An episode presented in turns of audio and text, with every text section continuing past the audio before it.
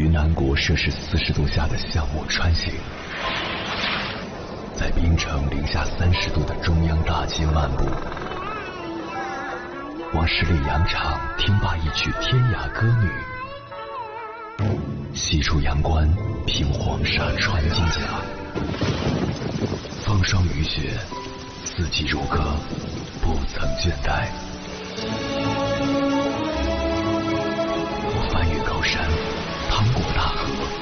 无所畏惧水深和火热，只为打破这千山万水的阻隔，与你相遇。我是英波，我在原来的地方等你，不见不散。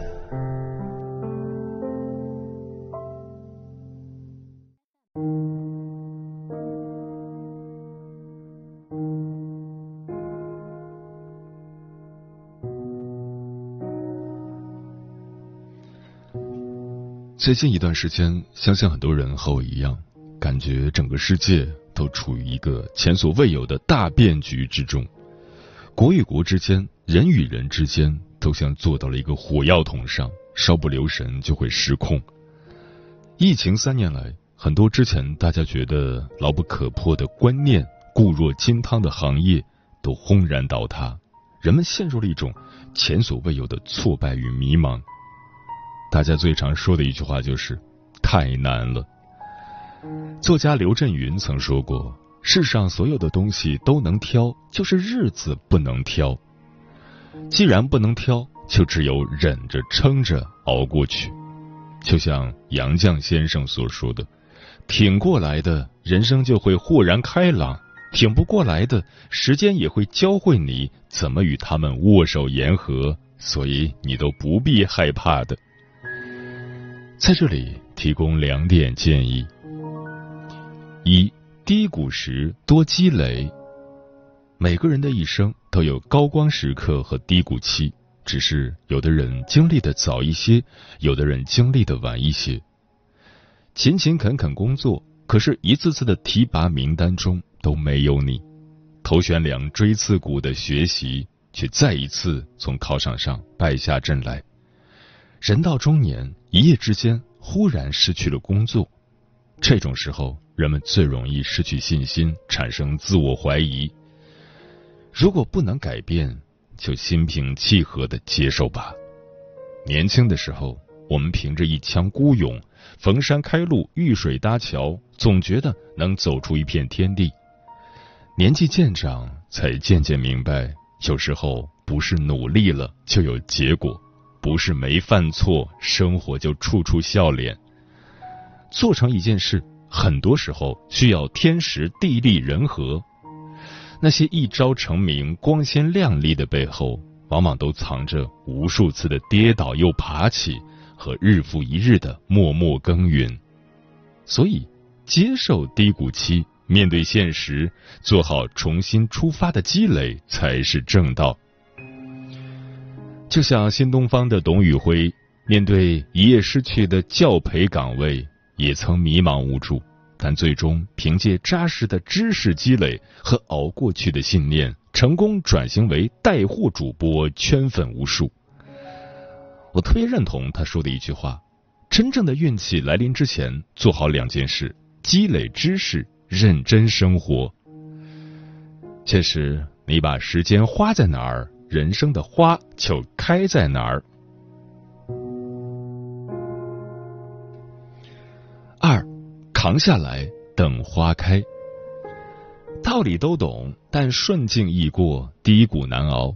你得低到尘埃里，和具体的人事物对抗厮磨，要面对周围的冷言冷语，家人的不理解，身心疲惫。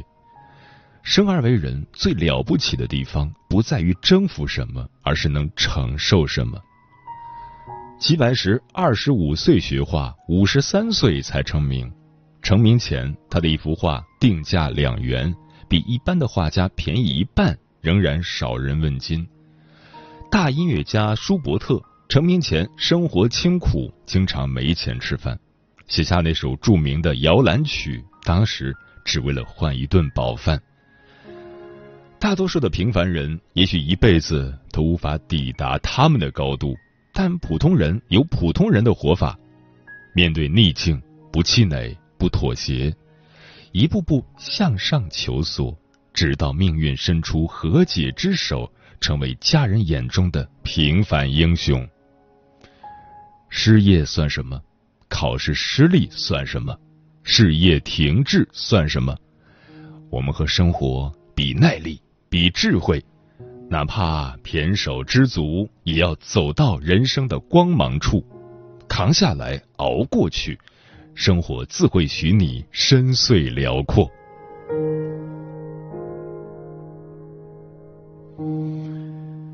有句话说得好，人生艰难处便是修行时。什么是修行呢？就是在别人看不见的地方做好自己。具体来说，就是戒虚荣、慎言行、远恶念、畏因果、不抱怨、不放弃。这样坚持下去，终会迎来人生的月朗风清。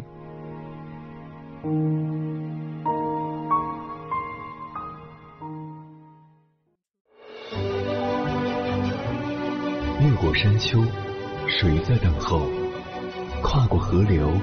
你走了很久，我想你应该一直在等候，怀着同样的心事，保持最初的温柔，等候我的不远万里，在今夜与你邂逅。中央人民广播电台交通广播，千山万水只为你，夜上浓妆，月色正好。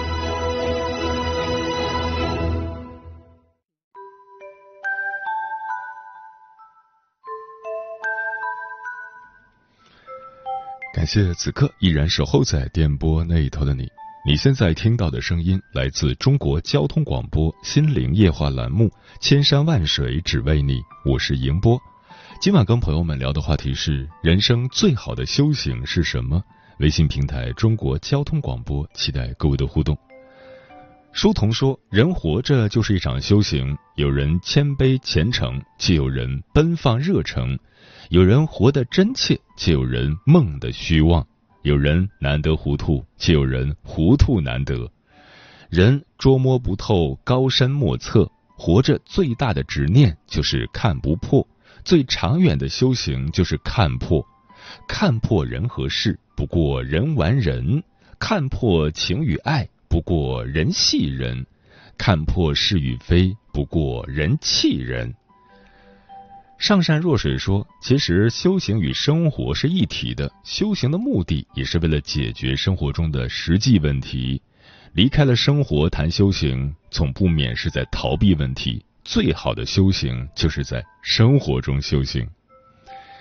嗯，修行是什么？是不是一定要脱离生活，跑到庙里拜佛念经呢？是不是一定要专职打坐、阅读灵修书呢？”修行总会让人想到偏安一隅的山林隐士，沐天席地，禅坐行脚，苦苦思考宇宙中生的意义。然而，修行的定义绝非如此狭隘，在生活中修行，不知要比那些躲起来独善其身的人勇敢多少倍。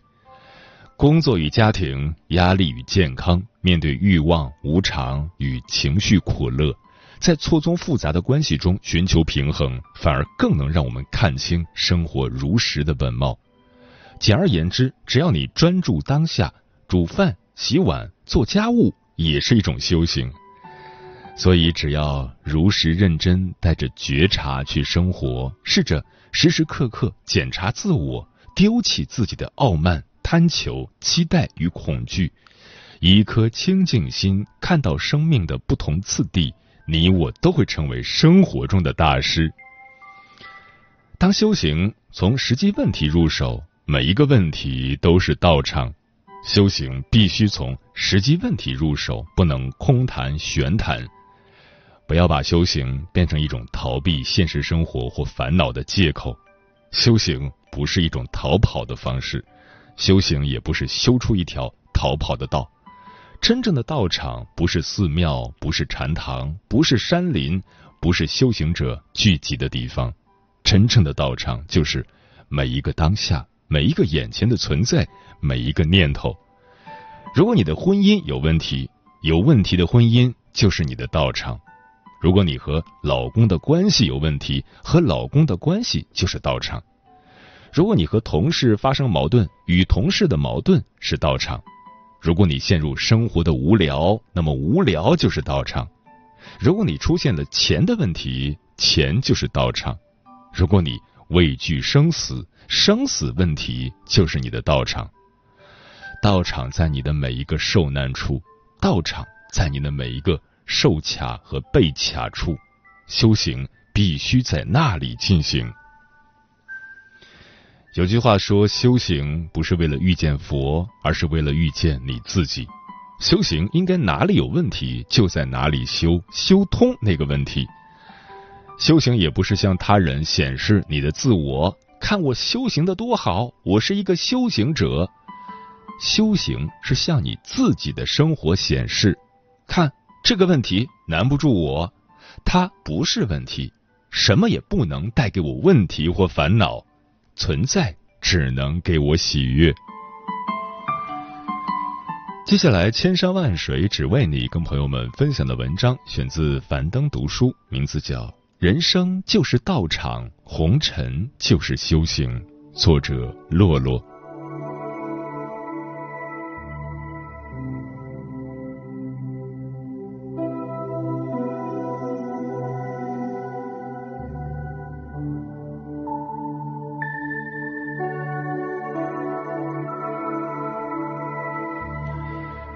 最近，年轻人去寺庙祈福、裸辞修行的新闻越来越多。前脚刚在小红书上刷到九零后女生的裸辞后，我在弘法寺做义工；后脚又看到新闻里寺庙门口拜佛的年轻人大排长龙。网友们开玩笑说，在上班和上进之间，九零后选择了上香。但联想到北大天才僧人柳智宇还俗的事，这种短暂的寺庙之旅真的能为我们带来解脱吗？十二年前，北大数学天才柳智宇放弃了麻省理工全奖，在众人惊诧的眼光中遁入空门，而十二年后，他再次石破天惊的选择了还俗。他表示，自己固然在寺庙的生活中得到了很多。但与外界接触的减少，让他觉得，人是在关系中间才能有更多的快乐的。如今内卷的环境，我们固然需要寺庙这种尘世庇护所，以及烧香拜佛带来的心灵按摩，但这终究是短暂的。大多数人更需要把自己抛入尘世，进行遇事修性、遇人修心的终身修行。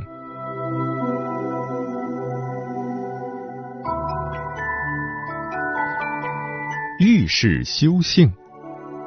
被问起为什么想去寺庙修行，很多年轻人的回答都是：想离生活里的破事儿远一点儿，讨厌的同事，精神 PUA 的领导，永远干不完的工作，回不完的消息。而寺庙清幽的环境，恬静和缓的节奏，恰好能让人得以远离尘世的喧嚣，得到休憩和放松。有人会选择在寺庙短暂小住，让灵魂得到洗涤，但其实真正核心的并不是去寺庙的行为本身，而是心上的修炼。陶渊明的《饮酒》中写道：“结庐在人境，而无车马喧。问君何能尔？心远地自偏。”只要内心平静，身处闹市也能自得安宁。更何况，对于大多数人而言，我们无法彻底躲避尘世中的纷纷扰扰，只能在一件又一件的事中磨练心性。晚清名臣左宗棠年少时曾经历三次会试失利，旁人的冷眼、外界的嘲讽，几乎要把他淹没。但面对这些以及仕途的灰暗，他没有就此停滞，而是转向研究经济、军事、地理、水利等经世致用之学。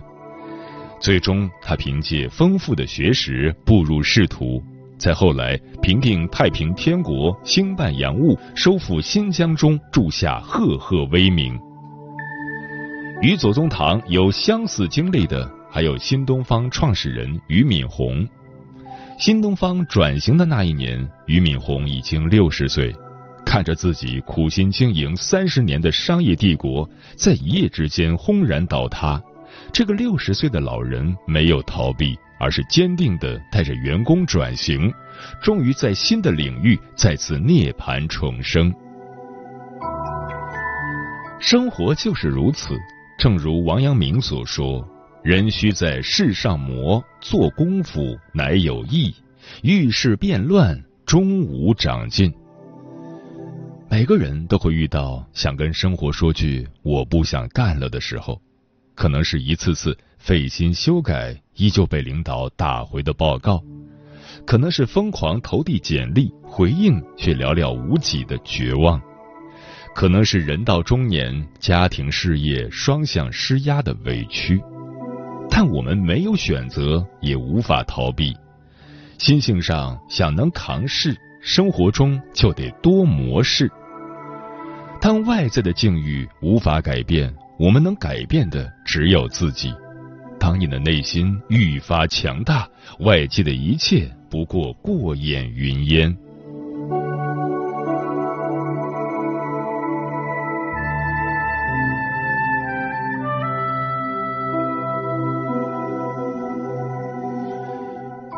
人修心。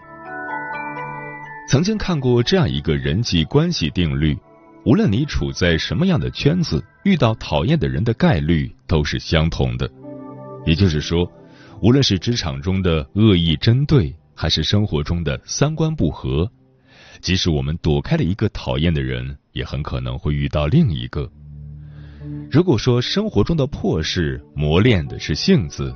那遇到讨厌的人，我们要修炼的就是心。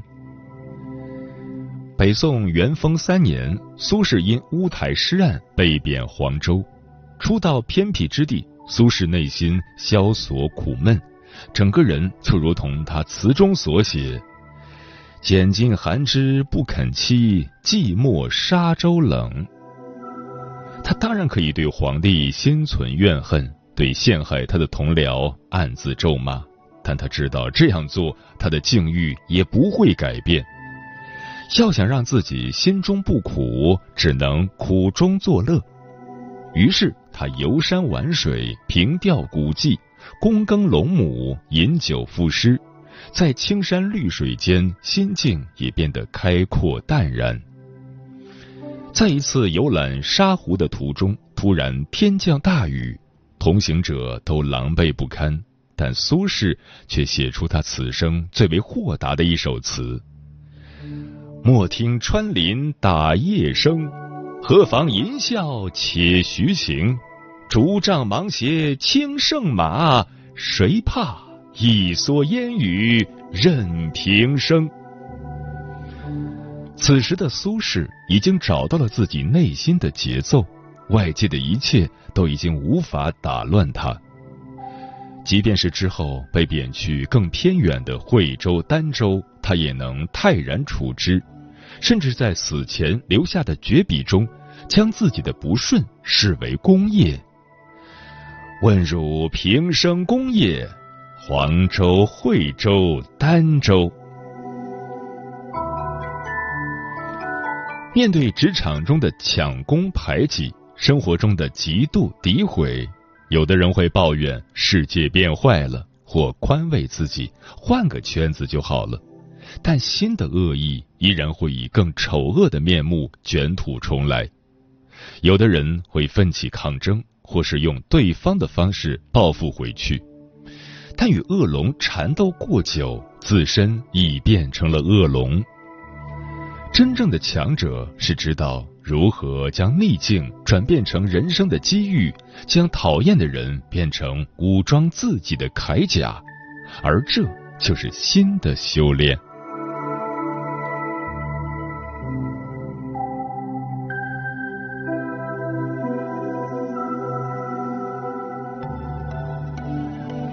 国学大师南怀瑾曾说：“真正的修行不在山上，不在庙里，而在社会中。”换句话说，人生就是道场，红尘就是修行。寺庙中焚香祈祷、诵经叩拜，固然能让我们感受到短暂的宁静，但对我们来说，更现实的是如何在喧嚣的尘世摆渡自己。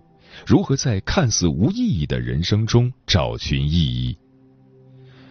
小说《世界尽头的咖啡馆》中，咖啡馆的员工麦克曾经和千千万万普通平凡人一样，每天被工作、生活、学习、锻炼压得喘不过气来，疲惫的没有时间体验美好，也不知道自己为什么而活。终于，他决定辞职，在旅行中找寻内心的节奏。而他也在美的不像人间的海上日落之下，领悟了什么是自己想要的生活。旅行结束后，他来到这家咖啡馆工作，将自己走出迷茫的故事讲给来到这里的人听，在治愈别人的过程中，一步步找到了属于自己的价值和意义。或许就像加缪所说。生活从来就不是易事，我们每个人都经历过自我怀疑，不知道自己为什么要经历痛苦，不明白每天的生活有什么意义，仿佛受到惩罚的西西弗斯，每天将巨石推上山顶，又看着巨石滚落，日复一日，无用而又无望。但事实真的如此吗？其实未必。正如西西弗神话中所说，幸福和荒诞是同一片大地的孪生子，两者是分不开的。而内心的修行，就是将一体两面的荒诞转变为幸福的过程。工作中的坎坷，也可能是晋升的阶梯，跨过它，就能看到更高处的风景。感情中的背叛。也可能是有毒关系的淘汰，离开它才能获得健康的人生。生活中的诋毁，也可能是对我们远远优胜的亮点给出变质腐烂的肯定，利用它就能找到未曾察觉的宝藏。当西西弗开始享受上山的路，推石上山就足以充实一颗人心。承认吧。生活本就没有意义，是我们的行动才赋予了它意义。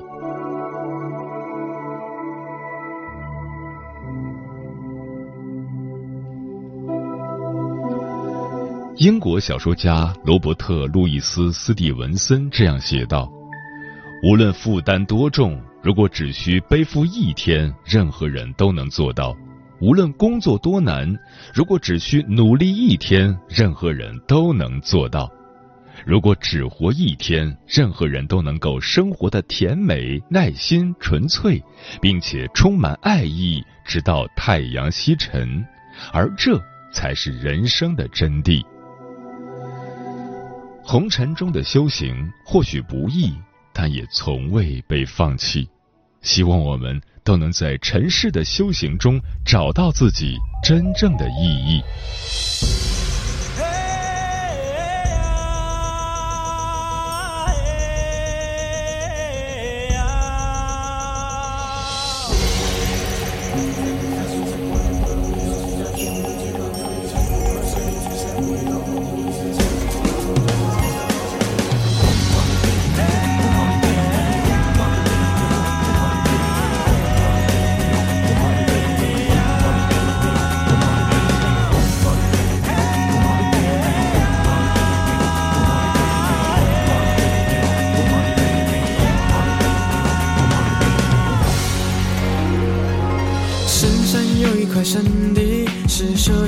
净土里面住着出家人总算在里面修行，参访的居室里头和那路过的过路人，见到庄严的寺庙，恭敬顶礼拜佛教，里面没有任何的烦恼，没有愚痴的困扰，静静用功修行不停，被问到底行不行？清净的佛堂，庄严的法相，静静用功修行不停。看着佛像心上恭敬，想一想我是该修行。清净的佛堂，庄严的法相，静静用功修行不停。只要虔诚的向佛顶礼，就能还我清净。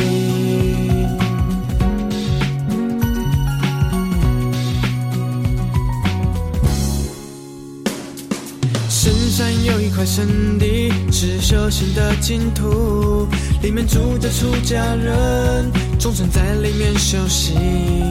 参访的居士里头和那路过的过路人，见到庄严的寺庙，恭敬顶礼拜佛教，里面没有任何的烦恼，没有愚痴的困扰，静静用功修行不停，别问到底行不行。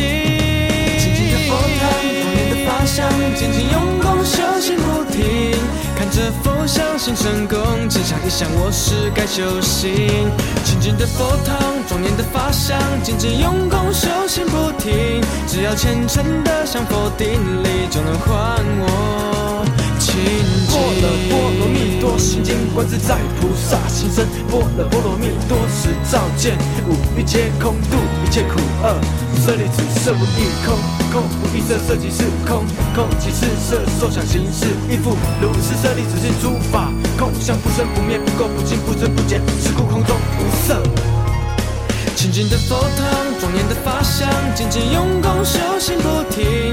看着佛像心生恭敬，想一想我是该修行。清净的佛堂，庄严的法相，精进用功修行不停。只要虔诚的向佛顶礼，就能还我清净。修行不停。想一想，我是该修行。静的佛堂，庄严的法相，渐渐用功修行不停。只要虔诚的向佛顶礼，就能还我。